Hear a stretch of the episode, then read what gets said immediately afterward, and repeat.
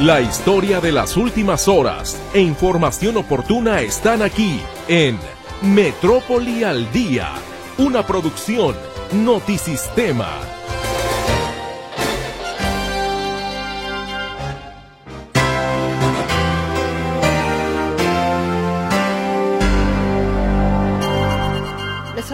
Muchísimo gusto y le doy la bienvenida a nuestro espacio informativo de esta hora aquí en Radio Metrópoli, la estación de las noticias. Metrópoli al día.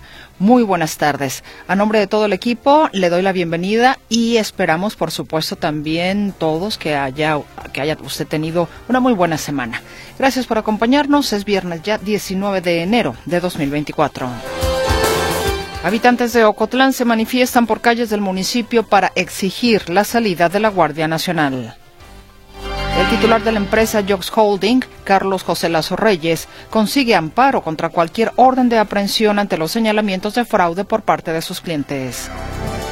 La Fiscalía de Jalisco confirma la detención de uno de los presuntos homicidas del rapero Lefty SM. Se trata de Luis Mario P., a quien se le imputa el delito de homicidio calificado. Por su parte, por su parte, el presidente López Obrador llama a la población a brindar apoyo a la Guardia Nacional. Que no impida la presencia de la Guardia Nacional, porque eso es lo otro. Hay lugares donde no quieren que esté la Guardia. Me consta. Especialistas de la Universidad de Guadalajara alertan sobre las altas temperaturas este año y la posible escasez de agua. El 2023 ya ha sido reconocido como el año, eh, digamos, más caliente en la historia desde 1850. Eh, dicen que es muy probable que se vuelva a batir un nuevo récord.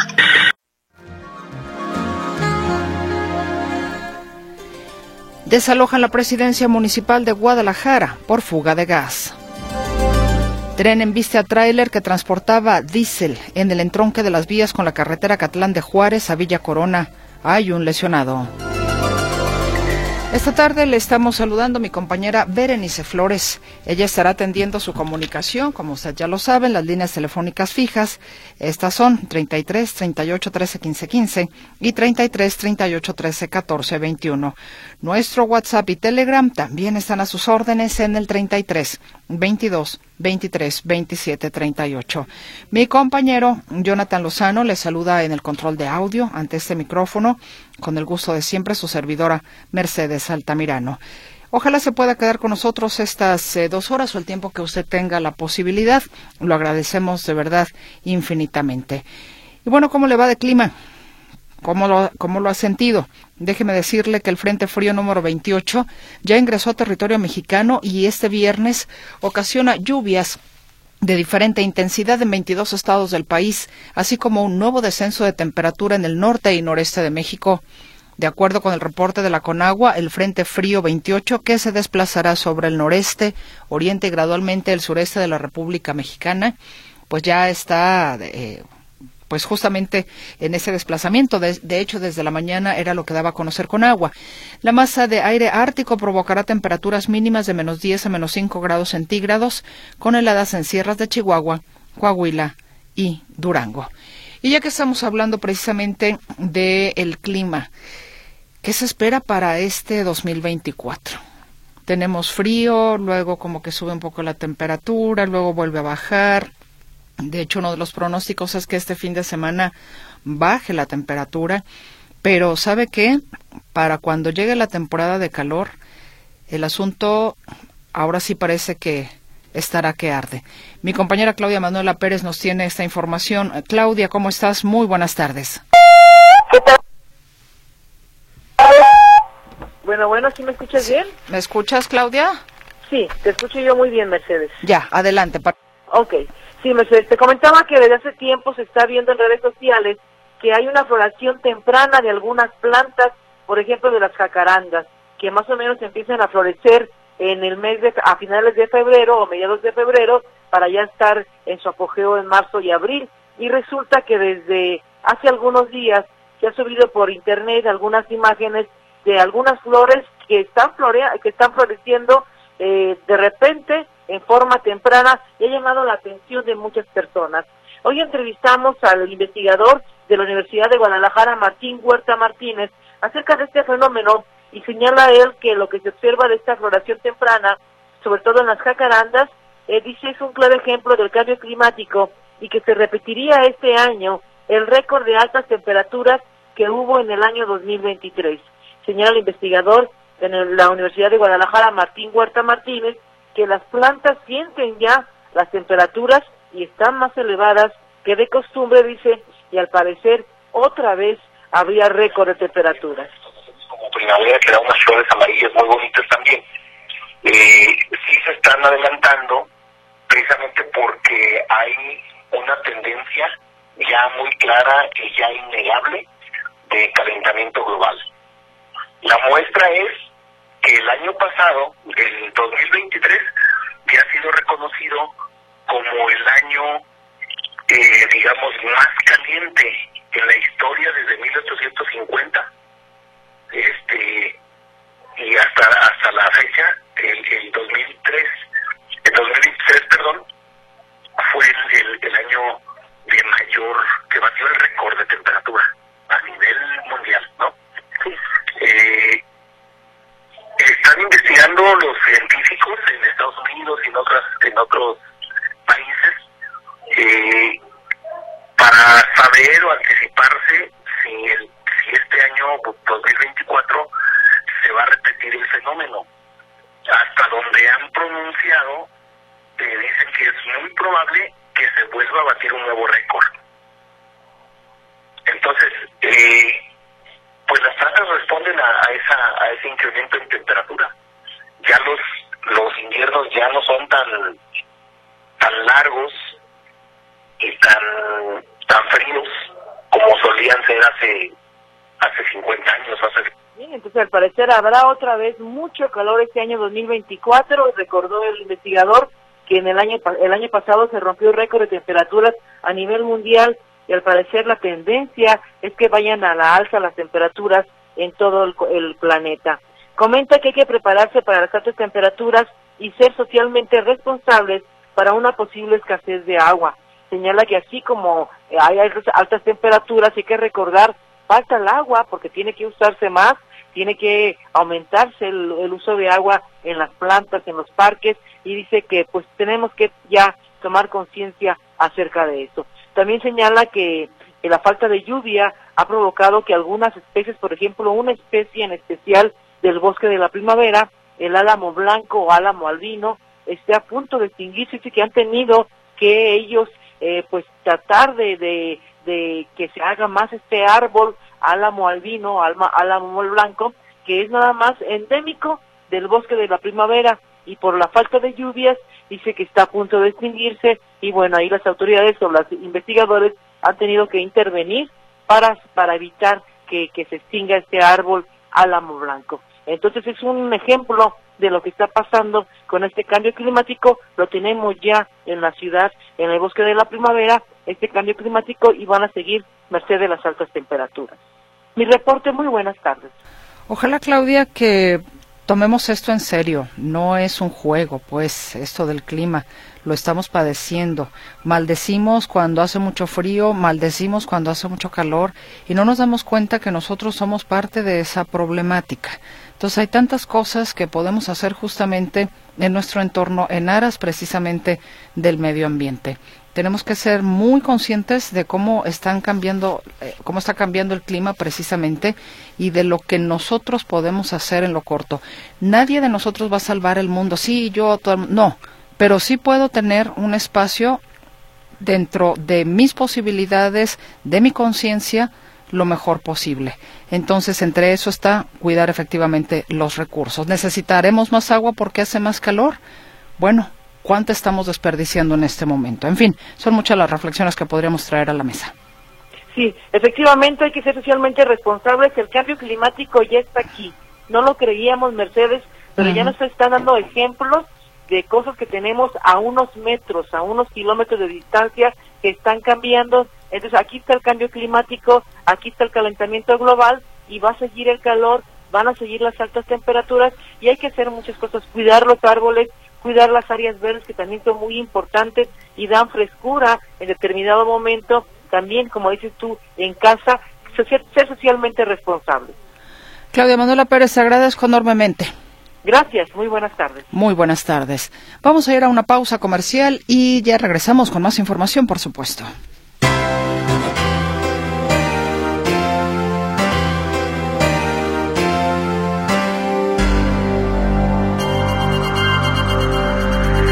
Decenas de habitantes de Ocotlán se manifestaron eh, este mediodía por calles del municipio. De hecho, todavía en la tarde se reportaba la presencia de varias personas para exigir la salida de la Guardia Nacional de esa localidad. Vamos con mi compañero José Luis Escamilla, que nos tiene precisamente los detalles de esta información, que ciertamente, José Luis, pues no es la primera vez que, los manifesta eh, que las personas o los habitantes de Ocotlán se manifiestan en contra de las fuerzas federales. ¿Cómo estás? Muy buenas tardes.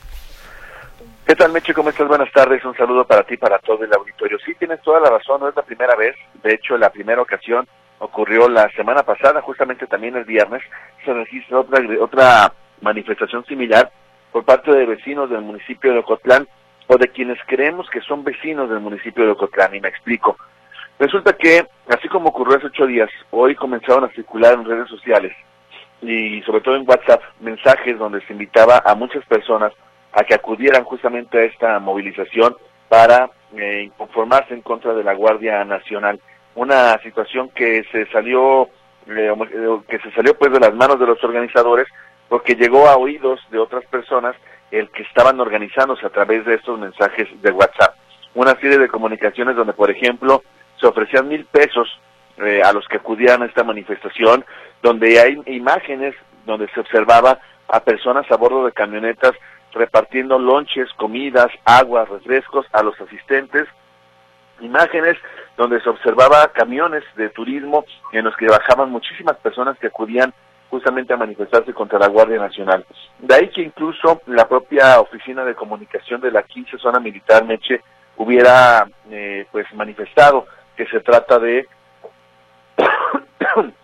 perdón que se trata de grupos criminales que estarían eh, financiando o patrocinando estas marchas en contra de la Guardia Nacional y del Ejército que tienen presencia en esta región de Ocotlán desde hace ya varios meses. Eh, esta manifestación comenzó por ahí de las 12 del día, cerca de 1.200 personas son las que participaron y acudieron a la base justamente de la Guardia Nacional, donde se reunieron con una comitiva de autoridades. Por ahí había una versión que indicaba que supuestamente habían llegado a buenos términos, pero dicen los manifestantes que no fue así, que no lograron ningún acuerdo y que van a continuar con las movilizaciones. Una vez que los manifestantes se retiraron de la zona de la Guardia Nacional, de ahí de la base regional de la Guardia Nacional, se movieron hacia las casetas de cobro de la autopista Guadalajara-Ocotlán y de la salida a México. Ahí estuvieron bloqueando de manera intermitente e incluso en algunos momentos permitieron que la gente pudiera pasar sin pagar su respectivo peaje. Una situación, eh, Meche, que se prolongó por varios minutos, prácticamente pasadas las cuatro de la tarde, cuatro y media de la tarde, ellos finalmente terminan por retirarse de esa zona del municipio de Ocotlán y como te digo es la segunda manifestación en apenas una semana que se registra allá en el municipio de Ocotlán. La realidad es que hay cosas extrañas, Meche, en torno a esas convocatorias para la marcha, entre otras que la gente, muchos de ellos acuden con, con cubrebocas, con eh, artículos pues para taparse los rostros que no los puedan identificar, lo cual llama mucho la atención las cartulinas y las mantas están hechas prácticamente en volumen, como que en un solo lugar se mandan a hacer todas las, lonas y se lanzan hacia la manifestación. Entonces, muchas situaciones atípicas en esas manifestaciones realizadas allá en el municipio de Ocotlán. La realidad es que, pues no se ve que las fuerzas federales se vayan a retirar, perdón, se vayan a retirar del lugar y que los eh, vecinos tendrán que seguirse manifestando porque las fuerzas federales no se van a retirar del municipio de Ocotlán. Es mi reporte, Meche. Buenas tardes. ¿Ha intervenido autoridad estatal y municipal en esta, en esta situación? Fíjate, Meche, que hoy por la mañana, muy temprano, llegaron a la zona elementos de la Fiscalía, elementos de la, de la Policía del Estado, eh, refuerzos incluso de la Guardia Nacional y del Ejército. No fue necesario el uso de la fuerza, pero sí, hubo presencia de otras corporaciones ahí para estar al pendiente en caso de que se subiera de tono esta manifestación.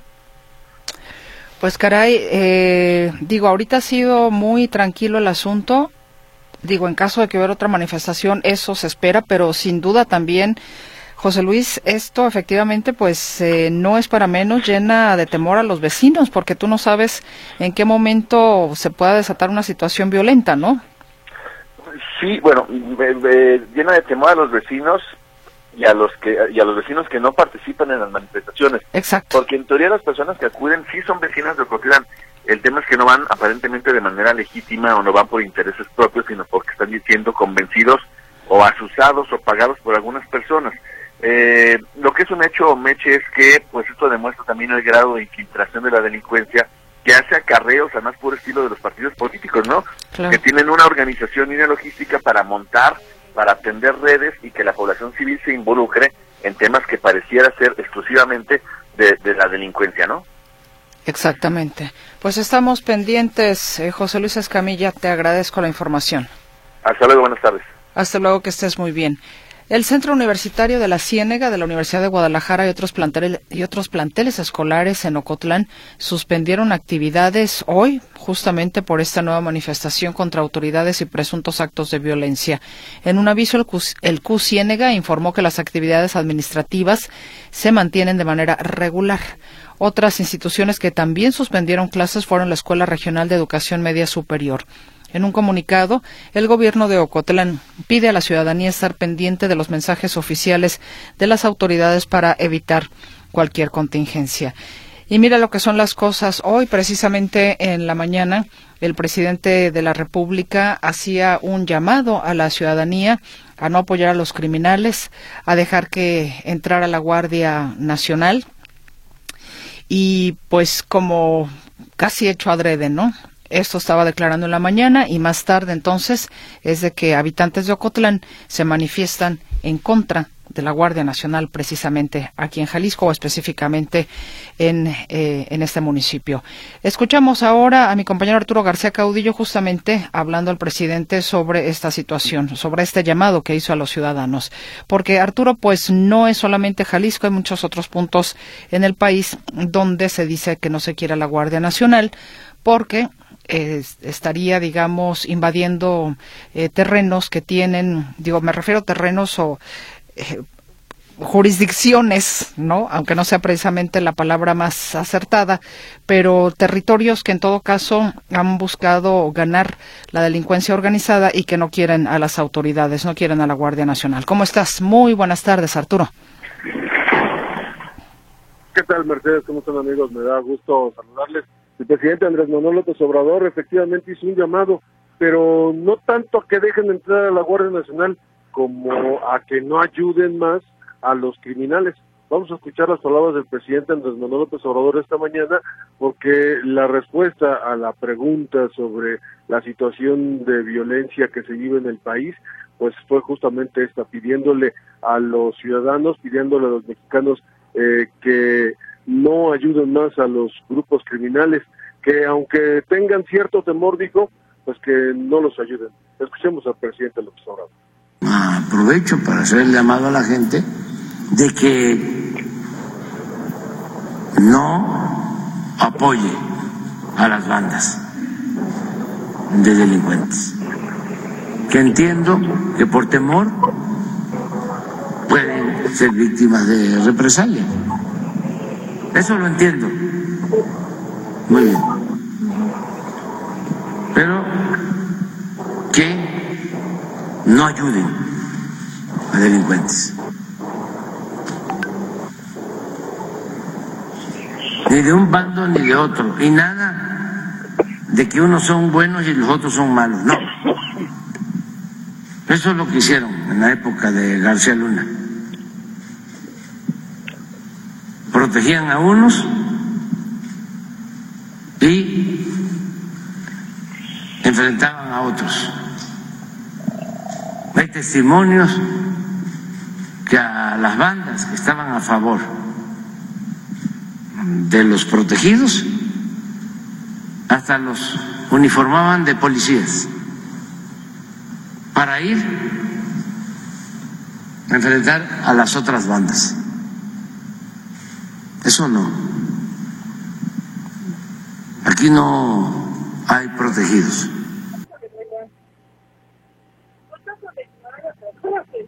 Pues ahí está el presidente Andrés Manuel López Obrador y por eso el segundo llamado Mercedes fue también a los ciudadanos, pero para que permitan la llegada de la Guardia Nacional, él dice que precisamente por ese miedo que le tienen a los criminales, mucha gente los defiende y eh, está así como que piensa que algunos eh, grupos criminales son buenos y hay otros grupos criminales son malos. Entonces, por eso la gente prefiere también que no llegue la Guardia Nacional. Ya tienes en el WhatsApp el segundo audio, el audio en el que hace el llamado a los ciudadanos para que permitan que la Guardia Nacional, que los elementos de este grupo eh, que fue creado en específico para defenderlos, pues pueden entrar a todas las comunidades. Con más presencia de la Guardia Nacional que no impidan la presencia de la Guardia Nacional, porque eso es lo otro.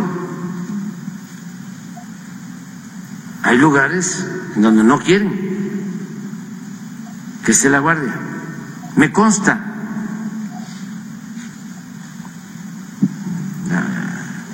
Sitios en donde no se podía conseguir un terreno para instalar una de un cuartel. Ahumada, por ejemplo, tengo Chihuahua. Qué gente tan buena la de Ahumada. La carretera de Chihuahua a Juárez.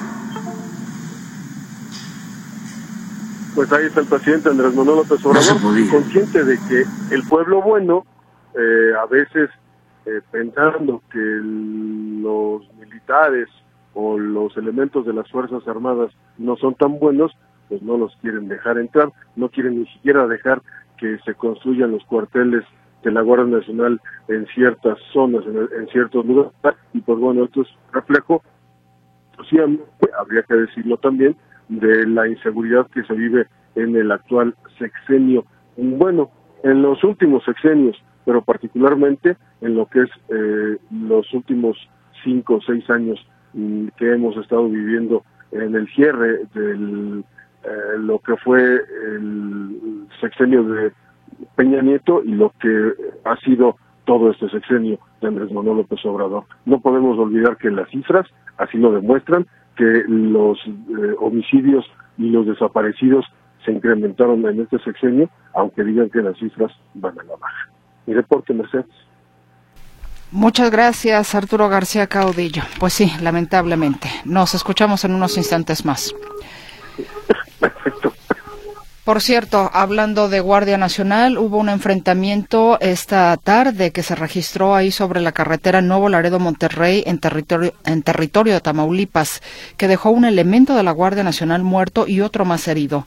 La vocería de seguridad de ese estado informó que se trató de una agresión por civiles armados contra los elementos federales. Este hecho estaría ligado a la detención de José Alberto G. alias Laquena, líder del cártel del Golfo. Vamos a ir a un corte comercial y regresamos con más información.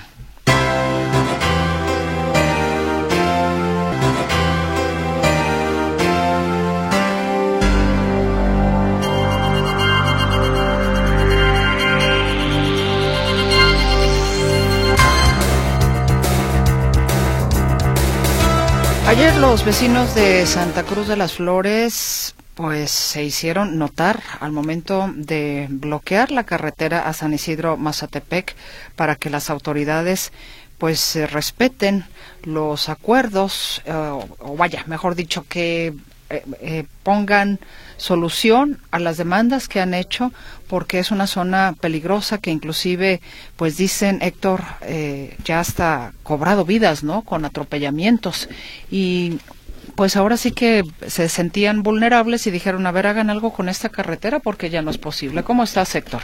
¿Qué tal? ¿Cómo estás, Meche? Buenas tardes. Y sí, en efecto, ayer a esta hora estaban bloqueando vecinos de Santa Cruz de las Flores, municipio de Tlajomulco, eh, pues la carretera San Isidro-Mazatepec, esto inconformes por la alta siniestralidad que presenta esta arteria.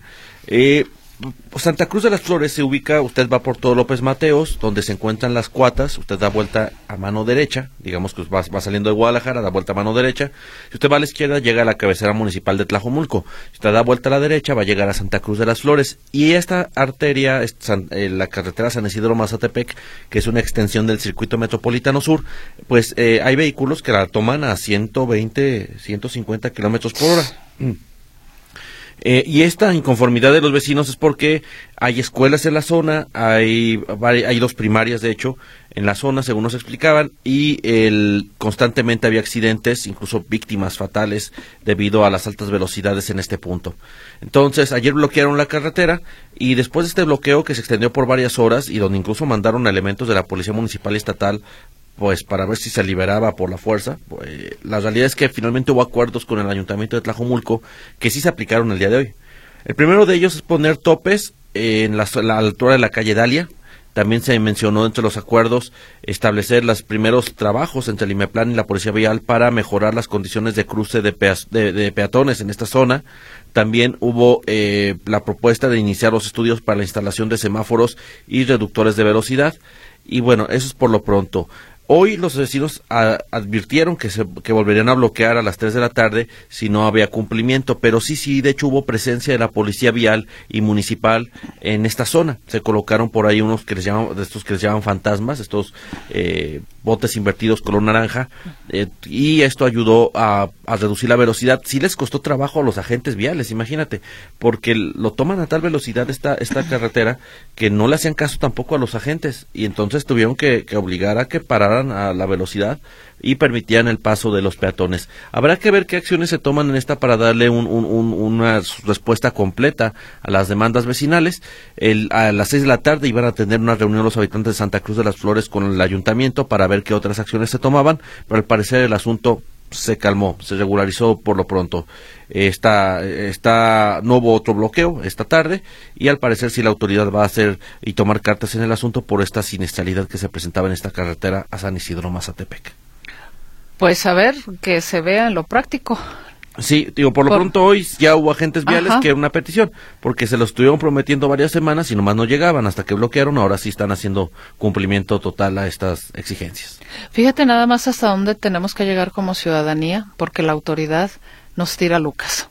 Sí, y aquí el otro tema es ya la gente vio que el único modo de ser atendidos es bloqueando vialidades. es pues una realidad. Exacto. Y, tan así, por ejemplo, el asunto de los vecinos de Ixcatán, que los dejaron plantados y tuvieron que ir a bloquear hasta que bloquearon Avenida Juárez fue cuando los atendieron. Y así ha pasado, y no vamos lejos. Eh, otras presiones sociales, que por ejemplo, un caso que resultó por fortuna para bien porque la muchacha estaba bien, fue una evasión voluntaria, la señorita que desapareció en la zona de San Juan de Ocotán el año pasado y que hubo bloqueos mm. durante nueve días consecutivos el, la autoridad actuó, finalmente se esclareció el hecho, pero finalmente, pero volvemos que son bloqueos que hace la gente para ser escuchados.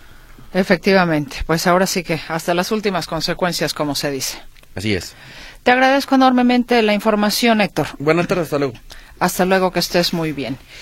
Luego de que la oficina del Instituto Nacional Electoral en Plaza Guadalajara aún no ha sido puesta en operación, el delegado de este organismo en Jalisco, Luis Zamora Cobian, señaló que la instalación se frenó debido a que se empalmó con la campaña masiva de credencialización. Este lunes, cuando termine el plazo para tramitar la credencial y participar en los comicios del 2 de junio, se dará celeridad a la obra, de acuerdo con lo que señaló Zamora Cobian. Este fin de semana, los módulos del INE, por cierto, trabajarán para que la gente pueda acudir a tramitar la credencial de elector.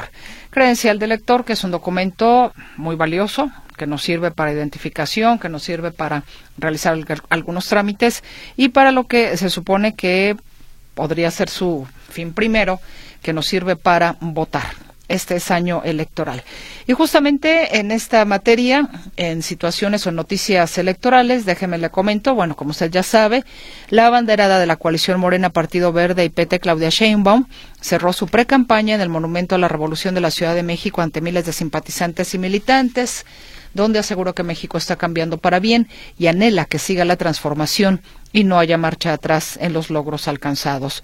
Por su parte, la precandidata de la oposición, Xochil Gálvez, cerró precampaña en la Cámara Guanajuato donde afirmó que de ganar los comicios del 2 de junio, asumirá la responsabilidad del gobierno y no culpará a los expresidentes por el estado del país que reciba. En tanto, el aspirante presidencial de Movimiento Ciudadano, Jorge Álvarez Maínez, concluyó precampaña, su cortísima precampaña, en Monterrey, Nuevo León, donde aseguró que por ningún motivo permitirá regresar al México del pasado. Y todo esto fue ayer, porque ya a partir de hoy y hasta el 29 de febrero, los precandidatos a la presidencia no podrán aparecer en spots de radio y televisión, debates y mesas para confrontar ideas. Deberán de quedarse, ahora sí que calladitos para que se vean más bonitos.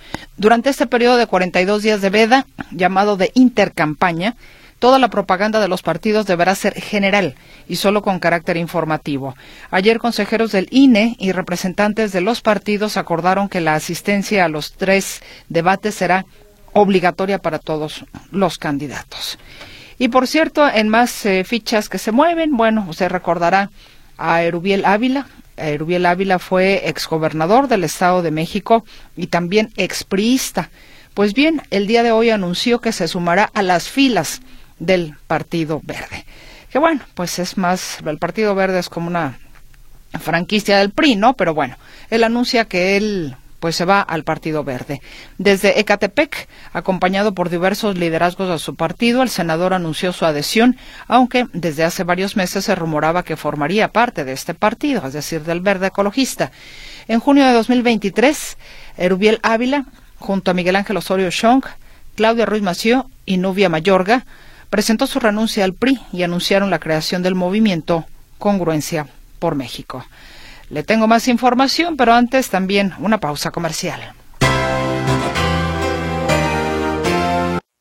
En Radio Metrópoli 645. Módulo de servicio. Información y orientación para conocer y aprovechar los beneficios de la ley en vivienda, pensiones, servicios médicos y otros derechos. Módulo de servicio. Escúchelo de lunes a viernes de 10 a 11 de la mañana aquí en Radio Metrópoli. Lastimar o utilizar a hijos, familiares o personas allegadas como instrumento para causar daño y dolor a la pareja es violencia vicaria y constituye un delito. Las y los diputados legislamos para que quien la cometa en su forma física, emocional, psicológica o económica por sí mismo o a través de una tercera persona sea castigado por la ley. De esa manera protegemos los derechos humanos y el respeto al interés superior de la niñez. Porque México eres tú. Legislamos para todas y todos. Cámara de Diputados. Legislatura de la Paridad, la Inclusión y la Diversidad en Radio Metrópoli 645.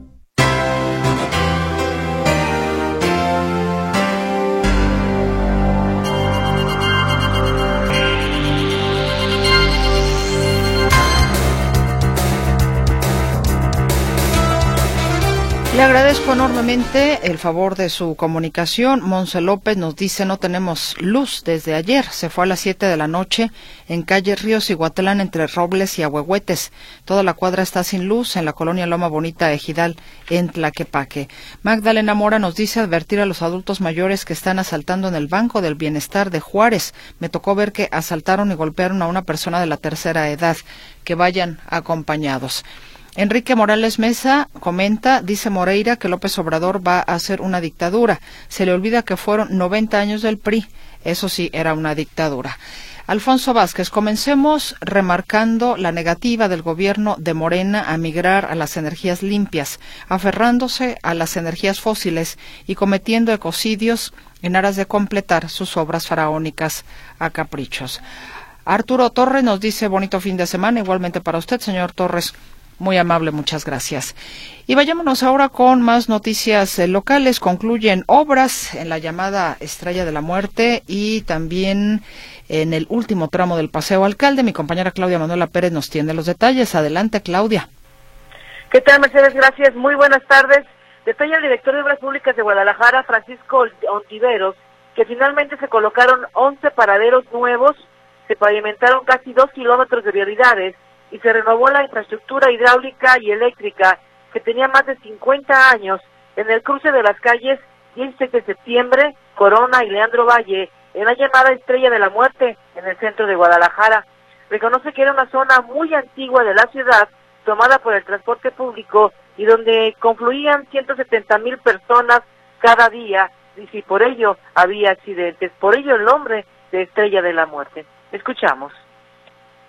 Los eh, incidentes viales que tenemos ahí está muy alto. Entre 2018 y el 2022 hubo cerca de 25 heridos graves y hubo cerca de 4 o 5 decesos. Lo que viene de otro creo que fueron 5 decesos por eh, accidentes de transporte público. Era imperativo eh, hacer una modificación en la zona porque además después de que se coloca eh, la línea 3 de tren ligero, tenemos ya eh, en macro calzada, era necesario y urgente la, la recuperación de las rutas, que eso, reitero, es competencia de lo que es Secretaría de Transporte y ellos estarán pronunciando al respecto.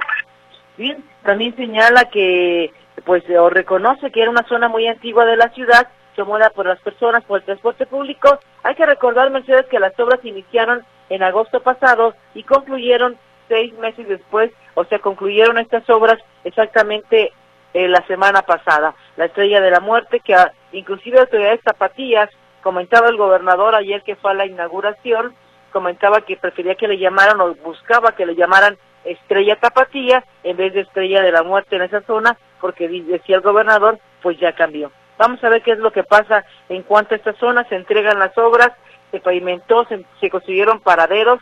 Hay que recordar, había 77 rutas de transporte público que ahí llegaban a ese cruce, a esas calles y se reordenaron los paraderos eh, a cinco cuadras a la redonda de ese cruce de Leandro Valle y 16 de septiembre se, re, se reordenaron, se re, reorganizaron, solamente van a regresar 20 rutas a esa zona y otras 55, 57 estarán cinco cuadras a la redonda hasta la Avenida La Paz, hasta Niños Héroes, ya no en esa zona para evitar accidentes y para evitar, imagínense la contaminación también que había en esa zona y por eso señala la autoridad que va a ser ya una un, un área baja en emisiones porque ya se va a evitar que entre el transporte público a todo ese lugar. Y también el director de Obras Públicas de Guadalajara, eh, Francisco Ontiveros, comenta que aunque no ha sido inaugurado oficialmente, desde diciembre eh, quedó terminado el último tramo del Paseo Alcalde, desde Niños Héroes hasta Washington, en 1.2 kilómetros, indica Francisco Ontiveros, que se realizaron también repavimentación, se construyó también una ciclovía y ya quedó concluido ya el Paseo Alcalde, ya desde la normal hasta Washington o hasta la estación del tren del ferrocarril, la antigua estación del ferrocarril, ya quedó completamente, completamente concluido a partir del mes de diciembre. Ya está en funciones, aunque no se ha inaugurado. Desde hace un mes y medio aproximadamente no ha habido un acto protocolario como tal para decir, oh, está inaugurado, pero bueno, el usuario, la gente ya no puede vivir porque tiene, tiene ya terminado desde el, prácticamente principios del mes de diciembre eh, y pues ya, ya se puede apreciar eh, la belleza de la zona de nuevo. Sí, recuerden cuánto se invirtió en esta zona de, del vacío alcalde, que es el tramo que faltaba. y 92 millones de pesos de régimen estatal. Y sí, se hizo la ciclovía, se hizo todo el, el, la obra que habían dicho. Todo, todo, todo. Está, la verdad también quedó, como toda la infraestructura que se realiza en Buena Guadalajara, la verdad eh, lo hacemos con mucho amor a la ciudad. Los proyectos se están quedando de primer mundo y créanme que la zona se vive de manera diferente. Sí, entonces hay que recordar, también se colocó ahí una ciclovía confinada, la rehabilitación, rehabilitación perdón, de este tramo de Paseo Alcalde tuvo un costo de 95 millones de pesos y ya quedó completo hasta la antigua estación del ferrocarril. Mi reporte, muy buenas tardes. Muchísimas gracias, Claudia Manuela Pérez, que tengas un estupendo fin de semana. Igualmente para todos, Mercedes. Muchísimas gracias. Y vayámonos ahora a la capital de la República nuevamente porque hoy se habló sobre la megafarmacia, del número de llamadas que se han recibido y cuántas recetas se han surtido en todo el país. Se presumió abastecimiento de medicamentos en la megafarmacia. El presidente también en este tenor de la salud pública dijo que en marzo próximo habrá un sistema de salud pública al 100%. De ello nos das cuenta, Arturo García Caudillo. Te escuchamos. ¿Qué tal? Perdón. ¿Qué tal, Mercedes? Nuevamente me da gusto saludarles.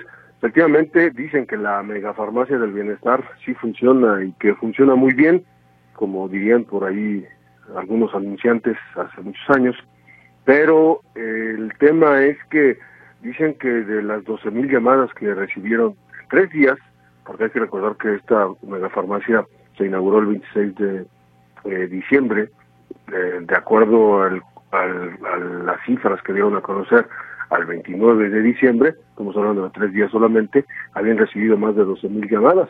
Y de estas eh, la gran mayoría eran o para pedir información o no tenían los datos completos, no tenían la receta o no tenían el CURP quienes llamaban o no respondían a la llamada, dejaban colgado, en fin, toda esta situación, de toda esta situación nos habla el director de Birmex, que es Biológicos eh, y, eh, de México, este eh, esta empresa que es del Estado mexicano, pero que en los últimos años se dedicó básicamente a ser la importadora de los de las vacunas contra COVID-19. Ustedes recordarán, eh, esta empresa Birmex estuvo recibiendo todos los envíos que venían del extranjero. Pero vamos a escuchar justamente al general Pedro Loman, él es el director de Birmex.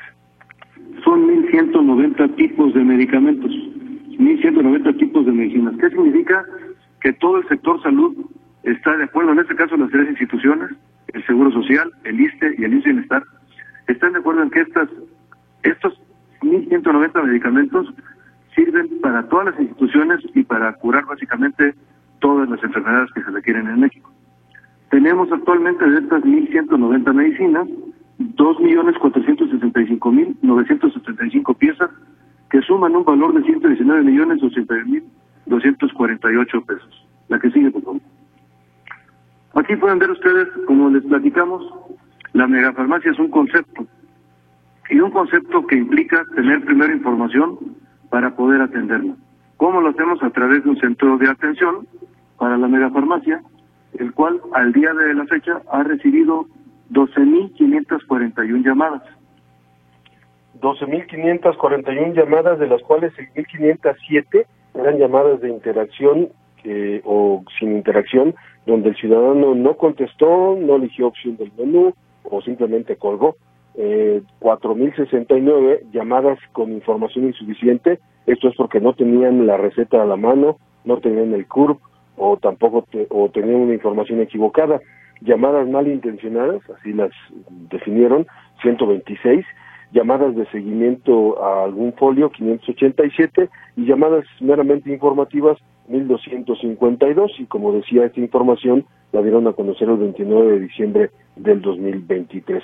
Pero entonces de las recetas que en esos tres días surtieron 523 en total los folios registrados eh, eh, o algunas se atendieron directamente por la misma clínica u hospital, eso sí, el IMSS Bienestar, el IMSS o el ISTE, eh, en sitio eh, encontraron el medicamento, en el caso del IMSS Bienestar 80, en el IMSS eh, 28 y 56 en el ISTE, y se surtieron a través de la megafarmacia en el IMSS Bienestar 13 recetas, en el IMSS eh, normal 47 y en el ISTE 7, 67 en total. Repito, esto fue solamente el reporte de tres días.